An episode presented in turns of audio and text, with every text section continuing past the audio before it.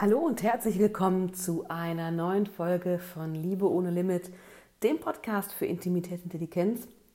Und heute ähm, habe ich ein spannendes Thema, nämlich das Thema Besessenheit, also Besessenheit und Erfolg.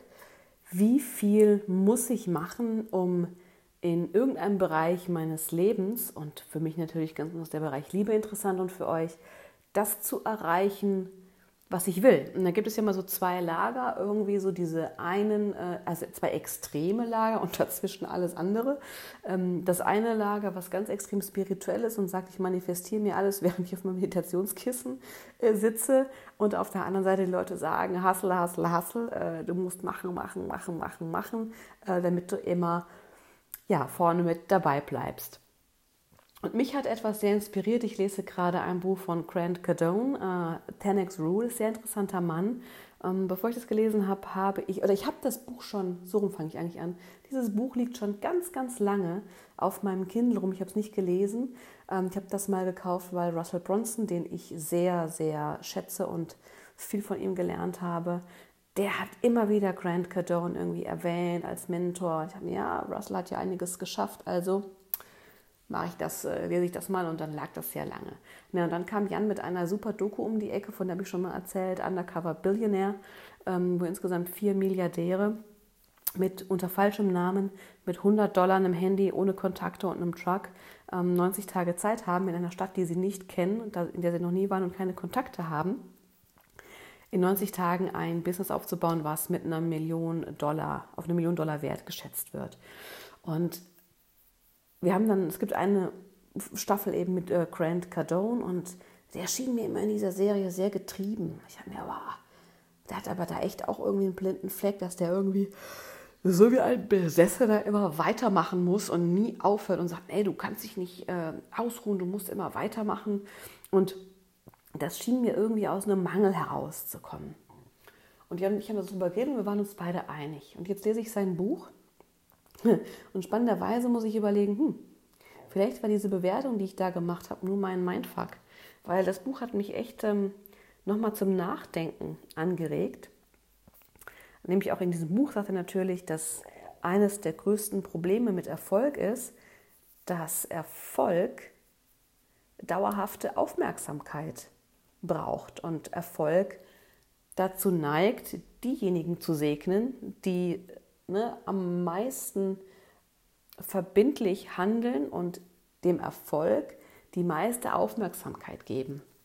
Und da habe ich mich dabei ertappt, dass für mich in meiner Beziehung und auch in meinem Familienleben und auch in ein, zwei anderen äh, Lebensbereichen zum Beispiel das Thema äh, Babyernährung und Babyschlaf, also wie erziehe ich mein Kind, was gebe ich meinem Kind mit, da gibt es nicht irgendwie aufhören und nicht mehr weitergehen. Und ich meine nicht nicht aufhören im Sinne von nichts mehr machen, was ich eh schon tue, sondern mich nicht mehr weiterentwickeln. Es ist für mich völlig selbstverständlich geworden, dass ich gerne meine Beziehung weiterentwickle, dass ich mich gerne ähm, weiterentwickle selber, um meine Traumbeziehung zu haben. Und es kommt gar nicht in Frage, da zu sagen, ich bin jetzt auf einem Niveau, das ist für mich in Ordnung und da bleibe ich, weil ich einfach gelernt habe und da habe ich eine mega Erkenntnis gehabt, dass es mir Spaß macht, weiterzugehen. Das ist gar nicht mehr anstrengend. Am Anfang, ähm, als ich mein Liebesleben komplett verändert habe und natürlich mich und mein Verhalten, da war das furchtbar anstrengend. Natürlich habe ich ganz viele alte Sachen abgelegt. Es war immer mit ganz viel Aufwand verbunden.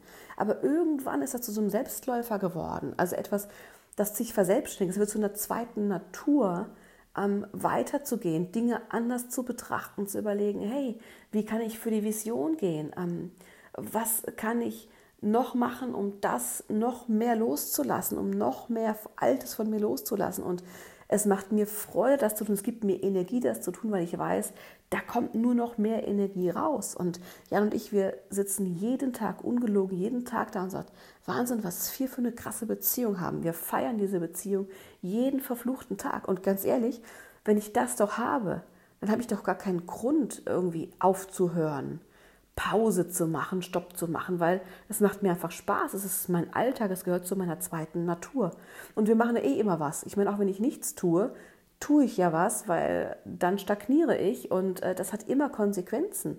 Also ich sage nicht, dass es nie, nie Phasen gibt, wo man sich einfach mal ausruhen muss, ähm, sondern dass einfach die, diese, diese, dieser Spirit, dieses Bedürfnis, immer weiter zu gehen, sich immer weiter zu entwickeln, kann sich in einem Lebensbereich oder wahrscheinlich in jedem Lebensbereich einfach verselbstständigen und zu Freude werden, wenn ich mal gespürt habe, wie viel mir das gibt, wie viel das mein Leben bereichert, wie viel wertvoller es alles macht, was ich habe.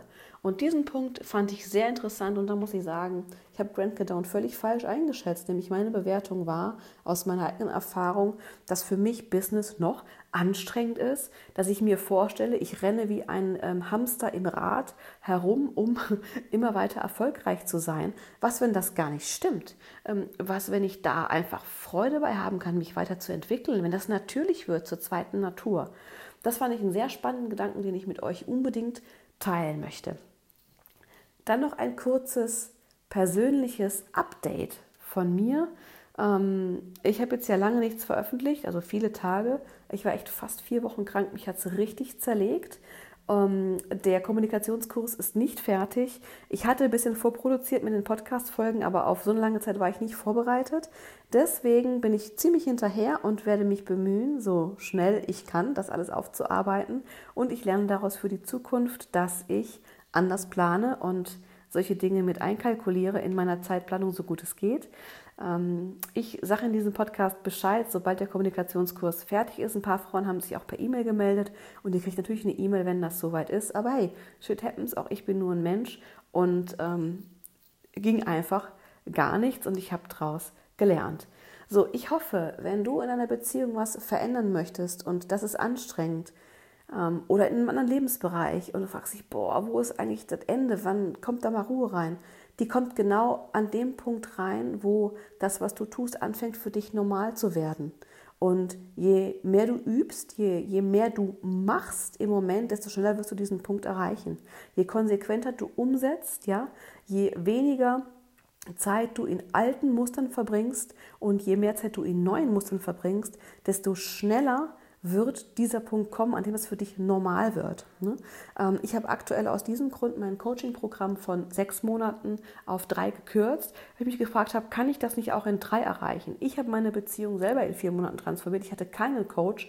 Da muss es doch locker möglich sein, wenn ich Frauen persönlich begleite als Coach und ihnen ja helfen kann, ähm, ganz genau, ganz gezielt helfen kann, was sie wo, wie machen, wo sie alte Muster leben ähm, und wie sie neue üben können, dass es in drei Monaten möglich ist. So, das heißt, die investieren drei Monate richtig viel Energie und Zeit, aber danach gehen sie raus, ja, und ähm, haben eine solide Basis. Es ist zur Gewohnheit geworden, sich anders zu verhalten und es wird leicht, sich anders zu verhalten. Und genau das ist der richtige Punkt, um aus einem Coaching rauszugehen. Äh, ein Punkt, an dem sich das Neue verselbstständigt und du in der Lage bist, selbstständig weiterzugehen, ohne jemanden zu brauchen, der dir hilft, die alten Muster zu durchbrechen. Ich bin davon überzeugt, drei Monate reichen. Ja, ich war früher immer nur davon überzeugt, sechs reichen. Es ist spannend, was man für Entwicklungen macht.